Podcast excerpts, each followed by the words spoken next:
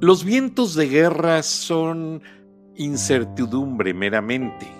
Los vientos de guerra son rumores y preocupaciones ante un conflicto bélico con otro país, principalmente por parte de los Estados Unidos.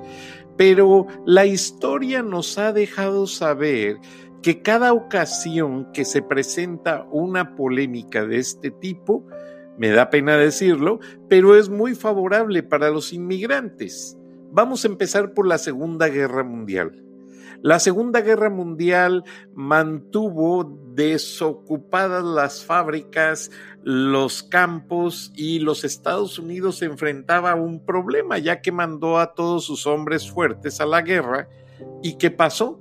Fueron los mismos Estados Unidos los que iniciaron el programa Bracero y mandaron furgones de ferrocarril a llenarlos de mexicanos que pagaban tres dólares, el equivalente a tres dólares, y esto incluía un examen médico, la transportación a los Estados Unidos y todo el proceso de conseguirles el empleo y regresarlos una vez que terminara la temporada de trabajo.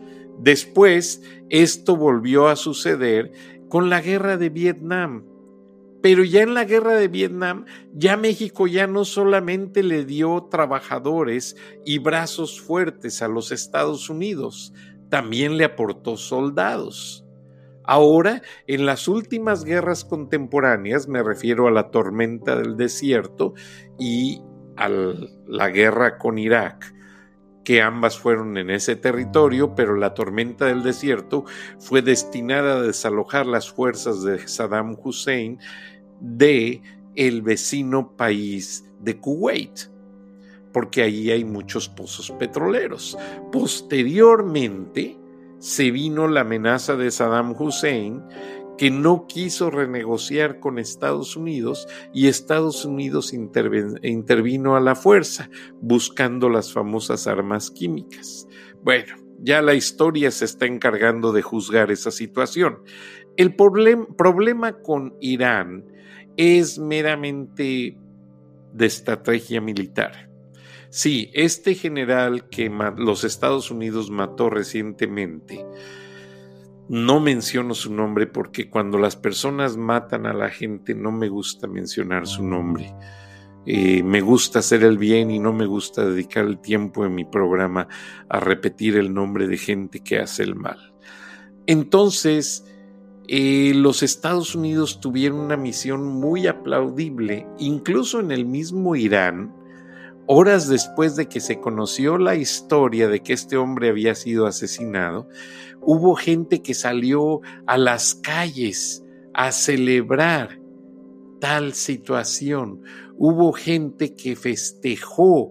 Obviamente esos videos duraron solamente horas en las redes sociales y desaparecieron con una premura que realmente nadie se esperaba. Ahora todas esas filas de gente que usted ve allí siguiendo los féretros de quienes murieron en este ataque hecho por drones, pues obviamente son gente que fue obligada a rendir tributo al fallecimiento de estos hombres, porque para quienes no conocen a gente de Irán, yo sí conozco muchos amigos, allá todo es obligatorio así como los famosos borregos de los partidos políticos, que en México pues no los obligan, pero les dan una torta y una soda para que estén ahí esperando a que hable el candidato. Bueno, pues de la misma manera está realmente manipulado en Irán todo el paquete de lo que es la imagen. De hecho, cuando van a hacer los desfiles militares, allá sí existe el, servicio militar obligatorio. Allá sí todos los jóvenes son obligados a ir a desfilar y, e ir a servir a las fuerzas militares. Entonces, el gobierno tiene la supremacía de mandar en la vida privada de sus ciudadanos es algo que realmente a los países occidentales no nos gusta porque se pisotean muchos derechos, se pisotean muchas situaciones, incluso afectando a los más endebles, los ancianos y los niños. Entonces, realmente, no sé, pero yo pienso que esto, eh, pues sí, las amenazas están en el aire y que dicen y que dijo, todo va a estar así por un largo tiempo. Mientras tanto, Estados Unidos no se cree, porque ya está moviendo sus tropas, sus soldados, para dar seguridad en la región y seguridad al propio país. Mientras tanto, pues se va a necesitar nuevamente la mano de obra inmigrante para trabajar en los campos, trabajar en la industria, trabajar en, en, los jardines, en las cocinas de los restaurantes y pues eso, aunque lo consideren un mal, es necesario va a ser necesario. Ahora sí hay mucha polémica, hay mucha gente que estamos en contra de la guerra, pero déjenme y les digo una cosa. Por ejemplo, ¿qué países, qué países podrían estar al frente de la política mundial si dejamos que los Estados Unidos caiga? Sería horrible porque aunque mucha gente critica a los Estados Unidos de que imperialista y que esto y que el otro, yo les digo una cosa, los Estados Unidos todavía es muy solemne y es muy cuidadoso de los derechos humanos y no pisotea a la gente. Sí, de repente ya cuando tienen que entrar en una confrontación, pues ni modo, lamentablemente muere gente inocente, pero tardan mucho tiempo en decidir si esa confrontación sería necesaria para resolver el conflicto. Estados Unidos se caracteriza por esperar mucho la solución del estado diplomático, de ver que las fuerzas de lo que es una negociación diplomática puedan resolver la situación antes de recurrir a las armas. Por eso se le criticó mucho al presidente Bush cuando nominó a Colin Powell eh, como secretario de Estado, porque era un militar que venía precisamente de la guerra, la tormenta del desierto. Sin embargo, pues el señor hizo un gran esfuerzo.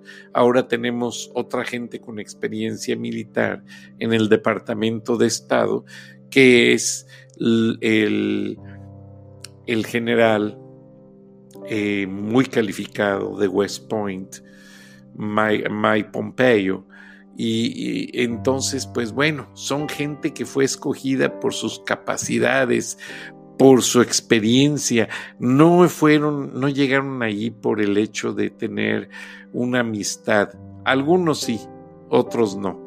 Pero para este tipo de situaciones, yo pienso que los Estados Unidos, como dicen los latinos, especialmente los colombianos, Estados Unidos tiene que ponerse las pilas y tener mucho cuidado porque con países de una gran trascendencia terrorista no se puede jugar a las canicas. O sea, esto me refiero a que el hecho de que estos países empiecen a amenazar, aunque no sean una potencia mundial, sí son potencias petroleras. Ahora, el petróleo de Irán, muchos están codiciándolo, muchos lo quieren ¿Por qué? Porque el petróleo todavía es la base del progreso para todo.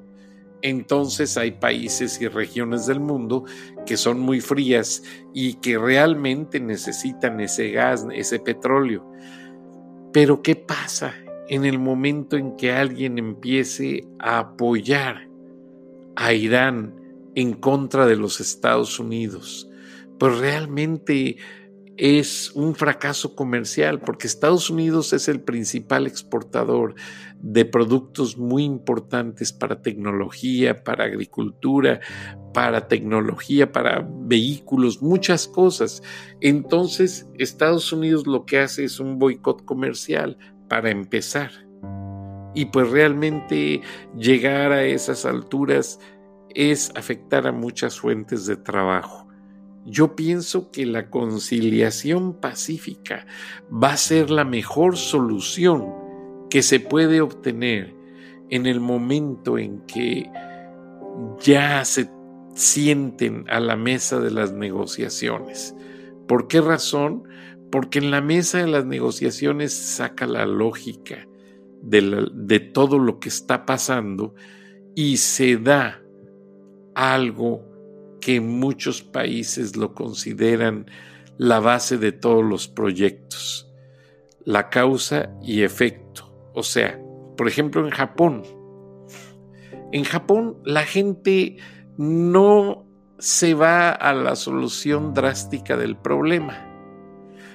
Los jefes, por ejemplo, para evitar problemas en las oficinas o en las fábricas, cada viernes dentro del horario de trabajo en la tarde, se van a tomar una, una soda, una cerveza con todos los empleados.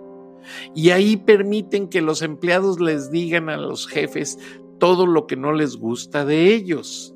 Y eso ha sido una manera muy táctica, muy buena de acabar con la hostilidad, de acabar con las envidias y de acabar con los problemas y hacer que haya una buena armonía en las, las fuentes de trabajo.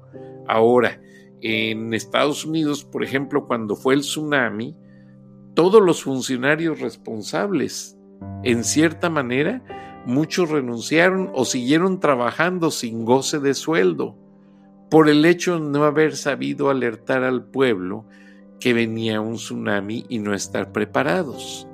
Entonces, todo eso son soluciones que se ponen en la mesa en un contexto de un mundo evolucionadamente avanzado. Y Estados Unidos es un país avanzado. Estados Unidos ha sabido dar la muestra de saber ser una potencia en el mundo.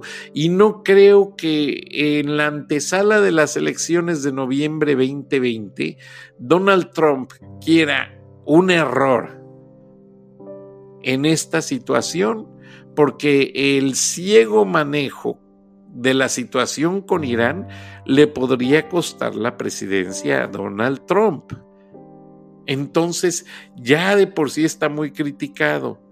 Ahora, muchos dicen que sacó esta situación el presidente Donald Trump para callar la polémica, perdón, para callar la polémica de lo del impeachment, el juicio político yo les comento lo siguiente.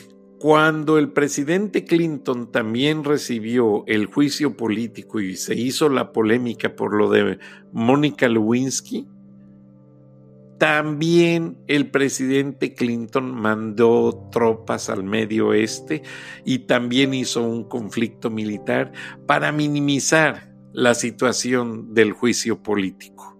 O sea, que hay que analizar muy bien los, eh, los marcos que están eh, haciendo el picture, la foto política del momento. Están encuadrando eh, algunos aspectos que ya pasaron en el pasado, valga la redundancia, y se están repitiendo ahora. En el pasado con un presidente demócrata y en el actual con un presidente republicano. ¿A qué no sabe todo esto? A que el sistema político de Washington tiene un sistema aquilosado, un sistema obsoleto. Por eso la gente siempre ha pensado mucho en que hace falta un cambio, pero un cambio no radical, sino un cambio estructurado en el que no se afecte de la noche a la mañana la estabilidad de los Estados Unidos, porque Estados Unidos, quiéralo o no, es el país más avanzado del mundo que tiene bajo su control muchas regiones y que un cambio abrupto le podría costar no solo su supremacía política y económica, sino también su supremacía interna. O sea, Estados Unidos se vería muy afectado. Hay quienes dicen que el muro entre México y Estados Unidos, el polémico muro que no se ha logrado terminar, se está haciendo dentro de los Estados Unidos. O sea, la sociedad norteamericana está dividida, está en una manera en que ellos consideran que la política la ven putrefacta, o sea, descompuesta socialmente, podrida y que esto podría llevar a mayores problemas al país. Entonces, lo que está gestándose en Washington, o lo hacen muy bien, con mucho cuidado, porque ya la gente ya se cansó no solamente del presidente Trump, de la Pelosi, de eh, también el senador este que habla cada rato, eh, se me olvidó su nombre. Entonces, todos los senadores que han estado orquestando el juicio político y que no han podido aportar más argumentos, dieron nota de que ese atraso en mandar al Senado los dos documentos que justificaban el juicio político y han hecho más polémica y han hecho más fuerte al presidente Trump desde el momento en que todavía siguen buscando elementos, todavía siguen buscando pruebas y algunos están esperando que haya un error en esta situación con Irán para de ahí agarrarse. O sea, es increíble cómo las dos cámaras, la baja y la alta, o sea, de diputados y senadores, han estado más enfocados en hacerse política mutuamente para atacarse y defenderse que en solucionar los problemas pendientes del país.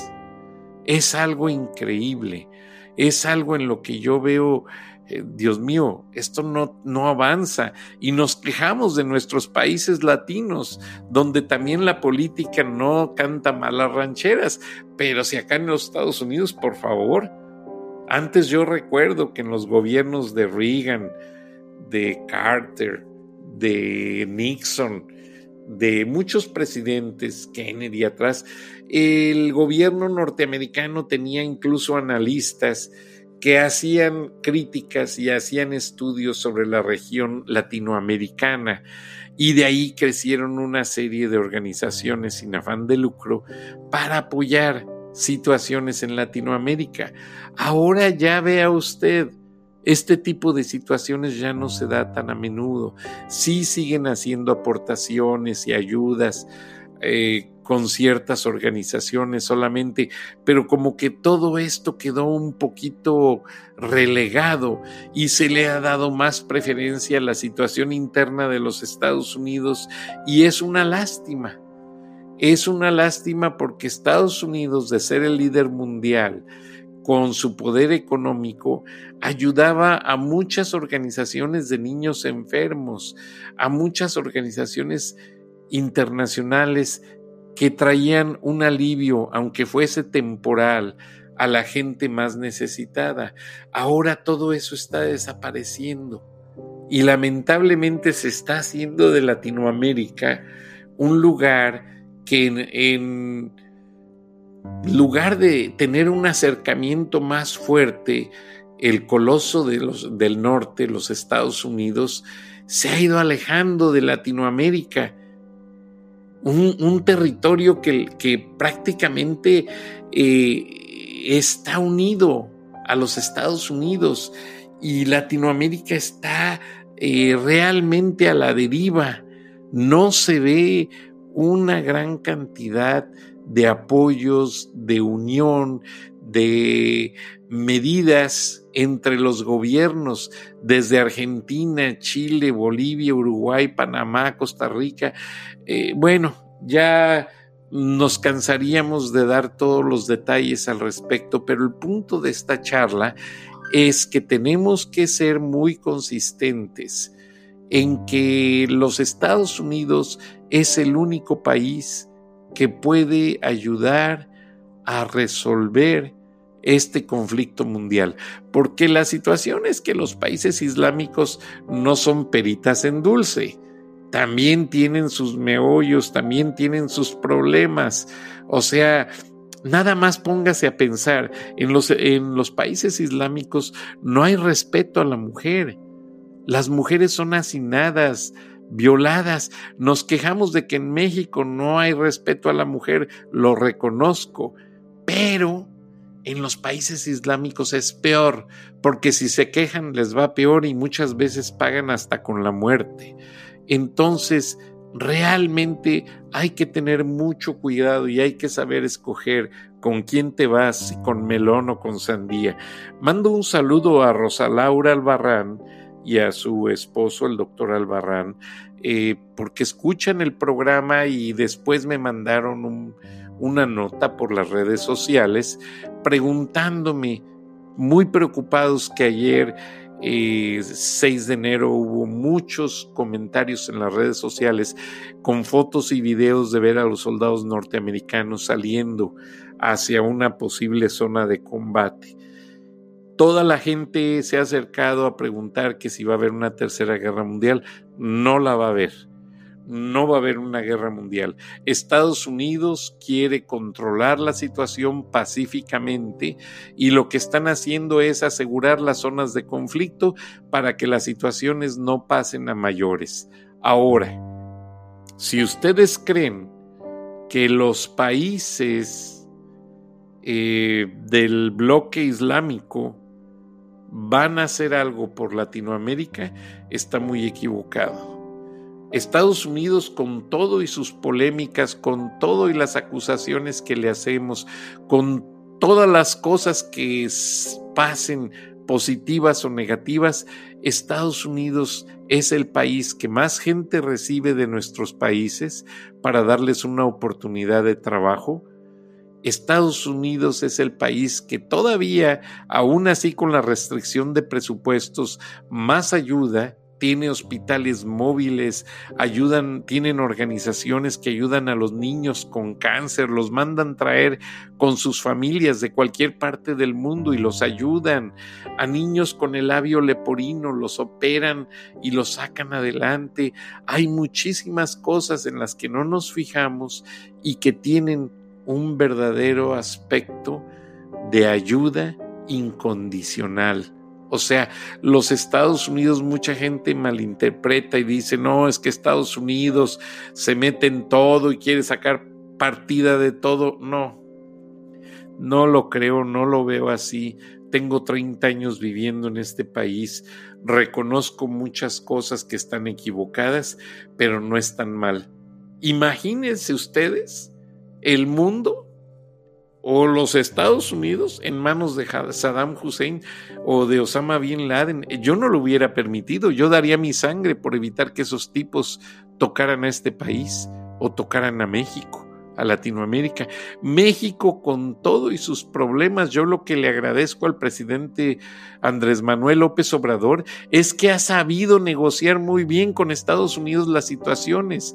Marcelo Ebrard ha sabido hacer, ser un agente catalizador de mucha categoría para amedrentar a los enemigos de los sistemas políticos y evitar que intoxiquen la relación. Tenemos una excelente relación México y Estados Unidos, una relación que va de muchos años y no es el momento adecuado de afectarla. Y esos agentes catalizadores, me refiero a que Marcelo Ebrard ha sabido manejar la doctrina Estrada, el presidente López Obrador ha sabido mantener la relación que ha de ser muy difícil con el presidente Donald Trump, pero Donald Trump lo respeta y le da un lugar muy importante en su agenda. Donald Trump no va a México porque está espantado. Les voy a platicar la historia. El día que murió Juan Gabriel, el presidente Donald Trump había recibido aquella invitación de parte del presidente Enrique Peña Nieto como candidato para visitar Los Pinos. Ya de ida en el helicóptero, Donald Trump llegó al aeropuerto de la Ciudad de México y volando en el helicóptero hacia Los Pinos, el presidente, al pasar por Bellas Artes, el candidato presidencial, Donald Trump, al ver la cantidad de masiva de gente afuera de, del Palacio de las Bellas Artes, se imaginó que eran gentes que estaban en contra de su visita. Y posiblemente de ahí malinterpretó la situación y ha de haber dicho no, esto va a ser un conflicto total, mejor no regreso a México y con todos los problemas de la extradición del Chapo y que están haciendo todavía en contra de los narcotraficantes, eh, su secretario de seguridad ha confesado que no consideran seguro que vaya el presidente Donald Trump a México por el momento. Entonces, de ahí vienen cosas que se malinterpretan, pero la mala relación que había con Enrique Peña Nieto se ha ido suavizando gracias al nuevo gobierno de López Obrador. Y el presidente López Obrador ni siquiera lo conozco de trato. Sí lo conozco físicamente, porque fui reportero y en una ocasión siendo regente fui a una de sus conferencias de prensa. Hasta allí. Y el Señor merece mi respeto y admiración porque ha sabido mantenerse. Acuérdense que hay muchos intereses detrás de cada político, muchos intereses positivos y negativos y muchas presiones. En ocasiones hay hasta amenazas. Entonces, López Obrador no se puede declarar abiertamente hacia una dirección porque no le conviene a sus políticas, a sus direcciones. Posiblemente le convenga más hacerse un poquito de la vista gorda y dejar la incertidumbre de no saber qué es lo que va a hacer, eso tiene más lógica a decir un alto discurso rimbombante atacando y que por aquí vamos y esto y lo otro, y a la hora de la hora no pasó nada. Entonces hay que tener mucho cuidado, especialmente cuando un país ya está sobrepoblado y sobrearmado. En México hay más armas que lamentablemente están en las manos equivocadas y que no han sido confiscadas.